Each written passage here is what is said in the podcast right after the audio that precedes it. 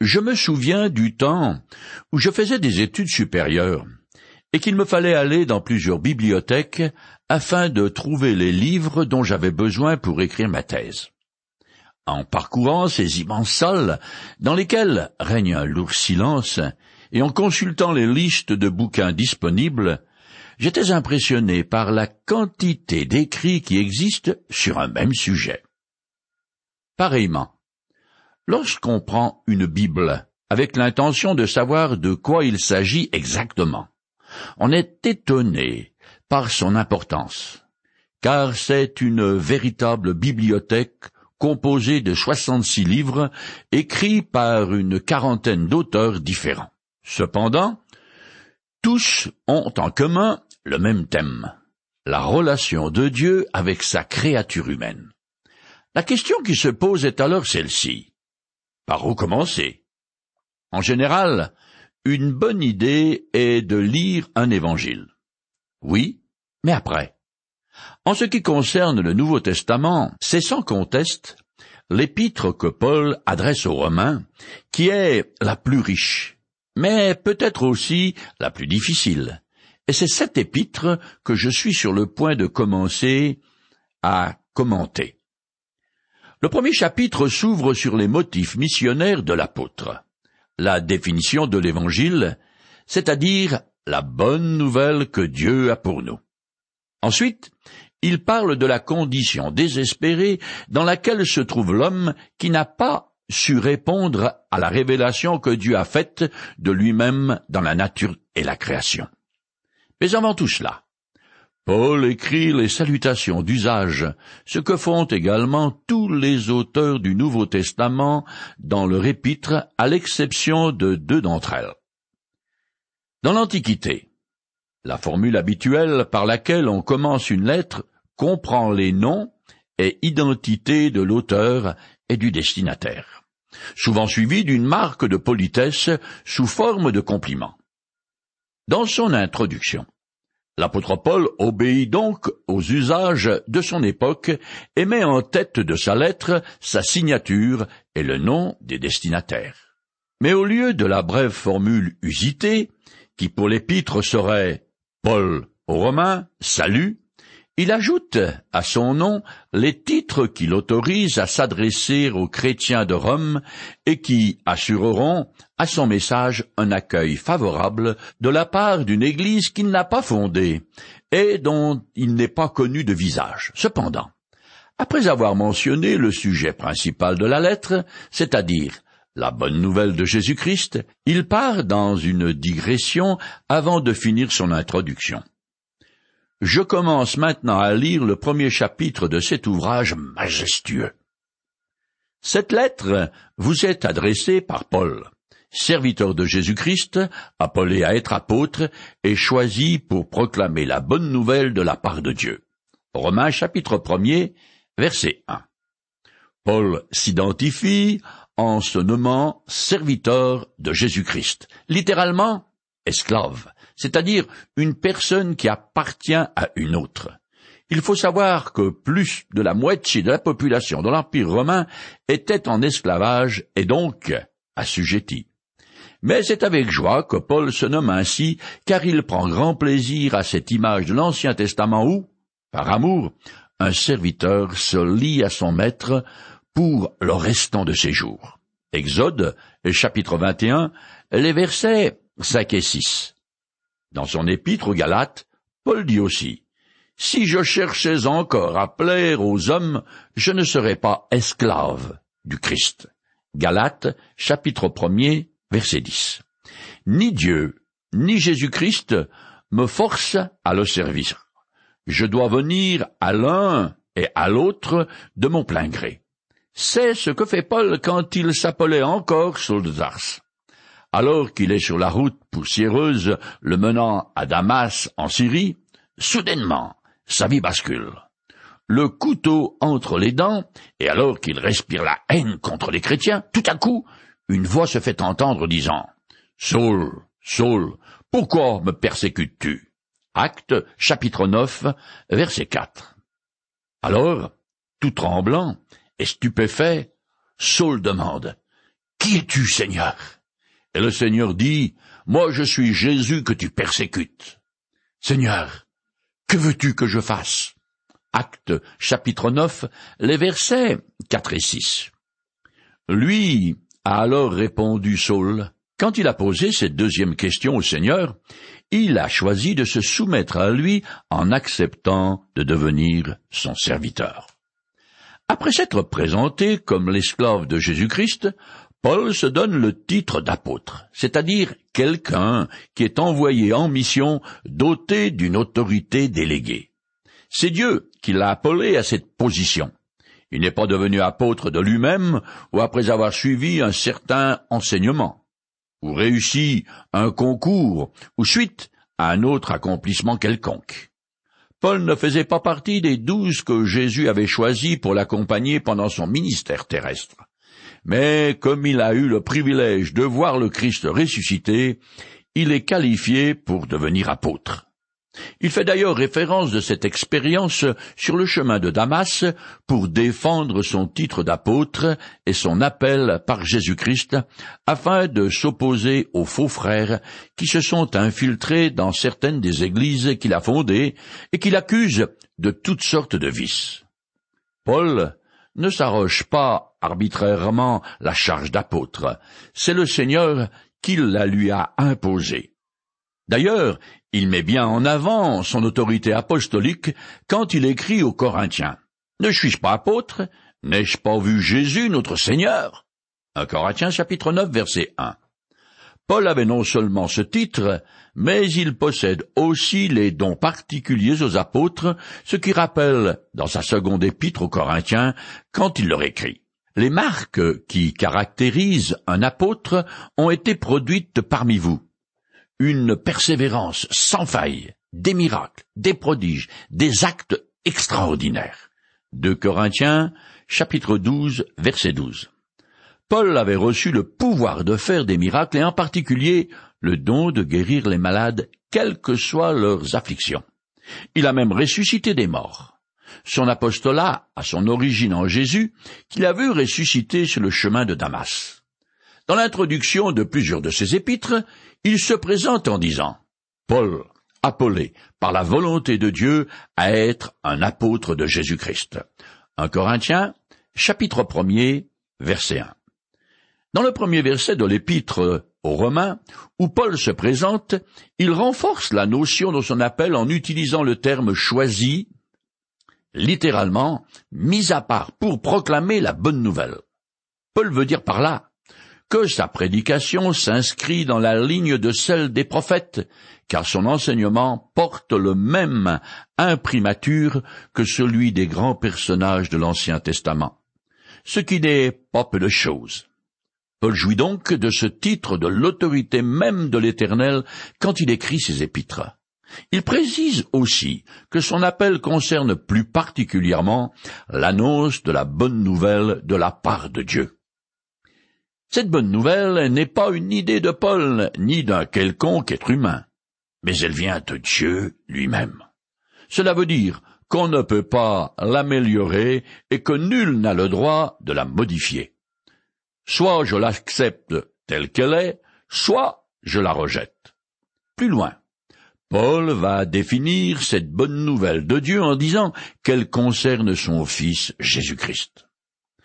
Saul de Tarse a donc été mis à part pour être apôtre. Pourtant, cet appel ne l'a pas empêché de fabriquer des tentes pour subvenir à ses besoins physiques ainsi qu'à ceux de ses compagnons de ministère. En tant qu'apôtre, Paul ne se considère pas comme supérieur aux autres, une serviette par rapport au torchon. Il se sent très libre de se mêler aux Juifs ainsi qu'à toutes les couches de la société païenne romaine.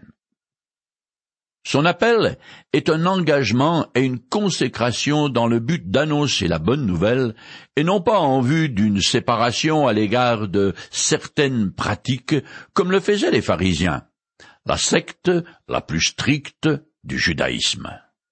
Comme avant de rencontrer le Christ, Paul avait lui-même été membre de cette confrérie.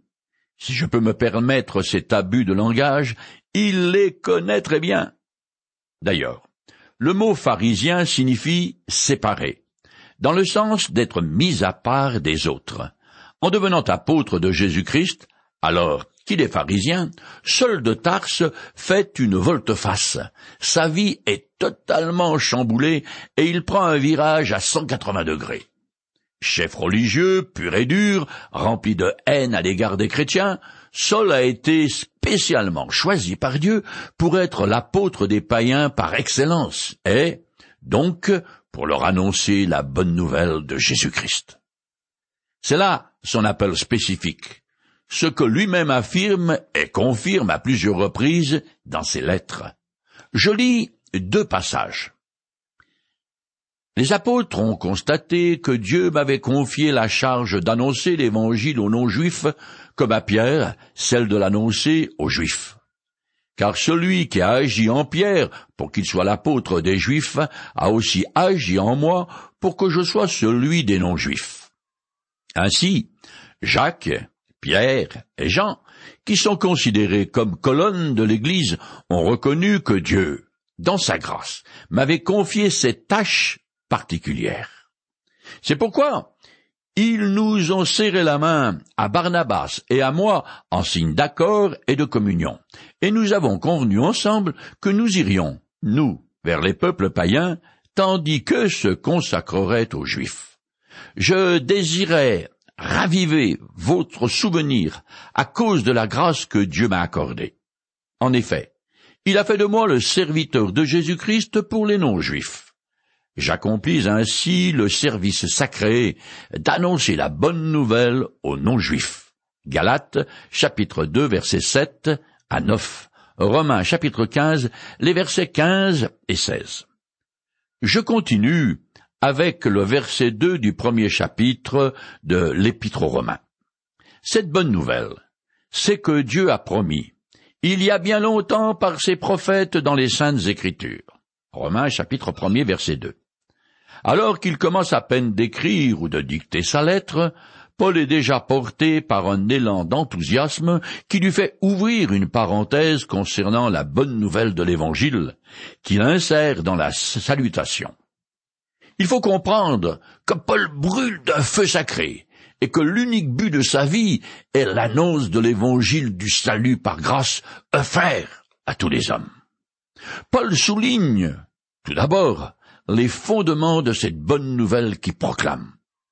Elle ne vient pas de lui, et son origine n'est pas récente, car dit-il, ce projet divin avait déjà été révélé par les prophètes de l'Ancien Testament.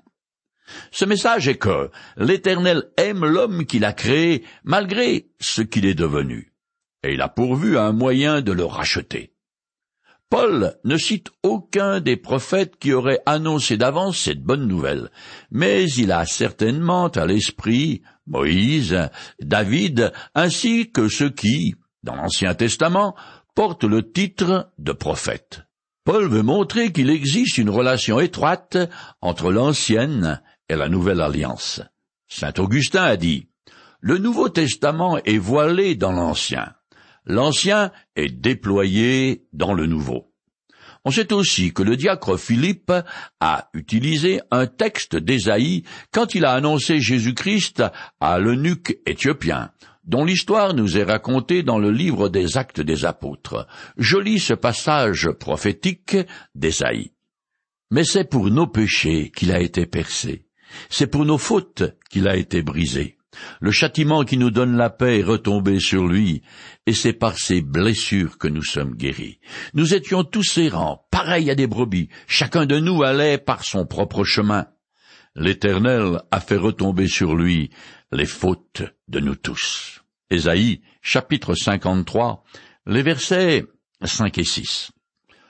Je continue le texte de Romains.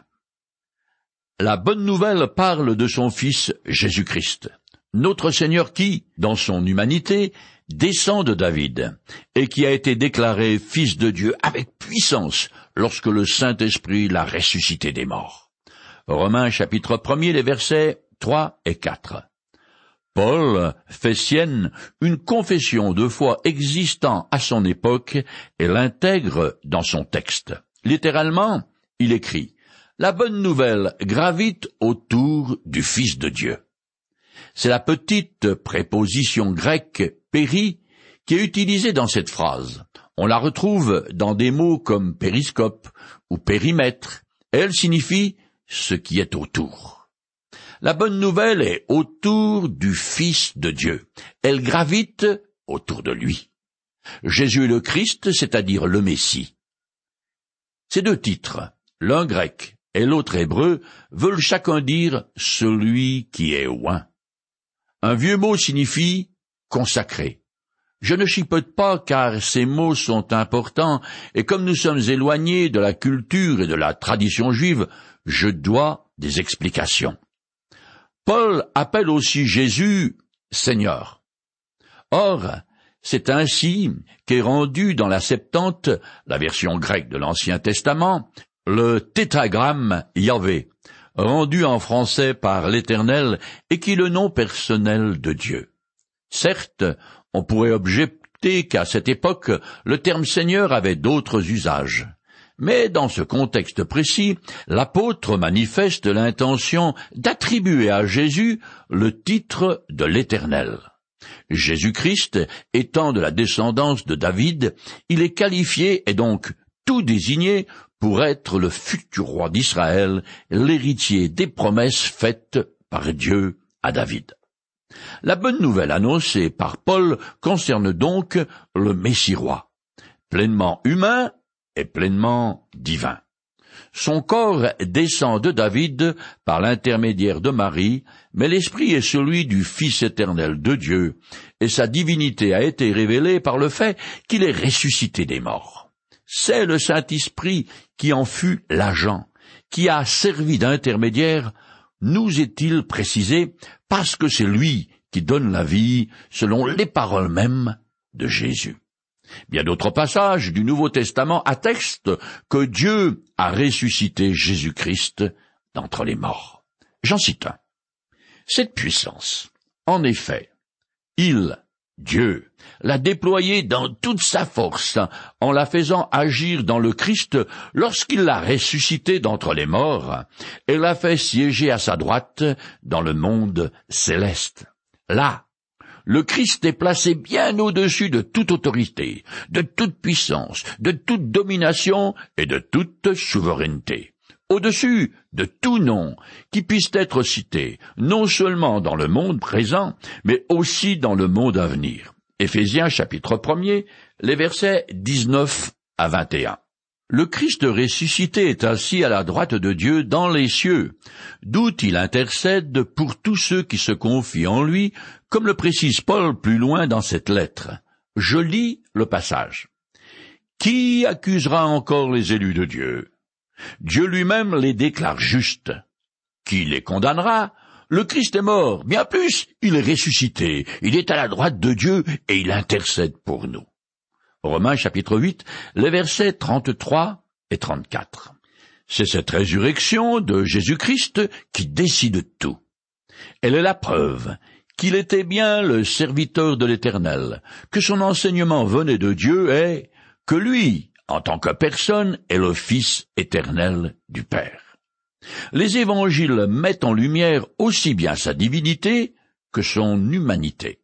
Alors qu'il était ici-bas, marchant sur les chemins poussiéreux de la Palestine, on le voit fatigué, s'asseoir près d'un puits, ou qui dort de sommeil du juste dans un bateau, alors même que celui-ci est fortement secoué par une violente tempête. Finalement, comme cela peut arriver à tout homme, il est trahi, torturé et mis à mort en tant que criminel. Cependant, il est revenu à la vie exactement comme il l'avait prédit. Et ça, personne ne peut le faire.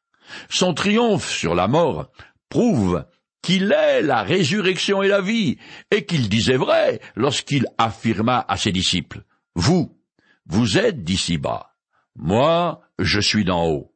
Vous appartenez à ce monde-ci, moi, je ne lui appartiens pas. Jean, chapitre 8, verset 23. La résurrection est également la garantie du retour en puissance et en gloire du Christ en tant que juge de toute la terre. C'est l'apôtre Paul lui-même qui l'a affirmé aux Athéniens sophistiqués et arrogants. Je cite le passage. Ainsi, puisque nous sommes de descendance divine, nous ne devons pas imaginer que la divinité puisse se représenter par des statues en or, en argent ou en pierre, sculptées par les mains d'un artiste au gré de son imagination. Mais Dieu, dans sa bonté, ferme les yeux sur ces temps d'ignorance où les hommes ne savaient rien de lui. Aujourd'hui, par contre, il fait annoncer à tous les hommes, en tout lieu, qu'ils doivent se repentir car il a fixé un jour où il jugera le monde entier en toute justice, par un homme qu'il a désigné pour cela, ce dont il a donné à tous une preuve certaine en le ressuscitant d'entre les morts. Acte chapitre 17, les versets 29 à 31. Ceci est une vérité solennelle. Aussi vrai que Jésus est ressuscité des morts, il me faudra un jour comparaître devant lui. Le choix ne tient qu'à moi cependant de le rencontrer, soit comme sauveur, soit comme juge. S'il est votre juge, alors vous devez lui faire face, revêtu de votre propre justice. Qui que vous soyez, et quelle qu'ait pu être votre vie, Laissez-moi vous dire que votre vêtement est noir, encre, déchiré et troué de partout. Devant la sainteté divine, votre culpabilité reste entière, et les bonnes œuvres que vous avez pu accomplir sont insignifiantes, et de toute façon, elles ne peuvent jamais effacer les mauvaises œuvres. Je cite un passage de l'Ancien Testament. Nous sommes tous semblables à des êtres impurs toute notre justice est comme des linges souillés. Nous sommes tous flétris comme un feuillage. Nos fautes nous emportent comme le vent. Ésaïe chapitre 64 verset 5. Cette sentence sur l'humanité est particulièrement dure et donc difficile à entendre et à accepter, car elle équivaut à une condamnation à mort devant le Dieu trois fois saint. Dans l'Ancien Testament, une fois par an, le grand jour des expiations appelé Yom Kippour. Le grand prêtre allait dans la partie du temple appelée le Saint des Saints pour faire l'expiation des péchés du peuple. Son habit de cérémonie était magnifique, fort complexe et très travaillé. Il portait aussi sur le front un objet en or sur lequel était écrit Sainteté à l'Éternel. La nation d'Israël reconnaissait ainsi que la caractéristique principale et première de son Dieu est la sainteté. C'est là sa nature intrinsèque. Voilà pourquoi, si je comparais devant le Christ, revêtu de mes propres accomplissements, je serais noir encre et j'aurais en face de moi un juge à la justice implacable. La procédure serait expéditive et le verdict aussi. Je serais condamné à tout jamais. Si par contre je choisis la première possibilité et rencontre le Fils de Dieu comme mon Sauveur, alors il sera pour moi l'agneau de Dieu qui ôte tous mes péchés, toutes mes tâches, et je serai alors gracié, le bénéficiaire d'un acte purement gratuit de la part de mon Créateur, et j'obtiendrai alors le salut et la vie éternelle.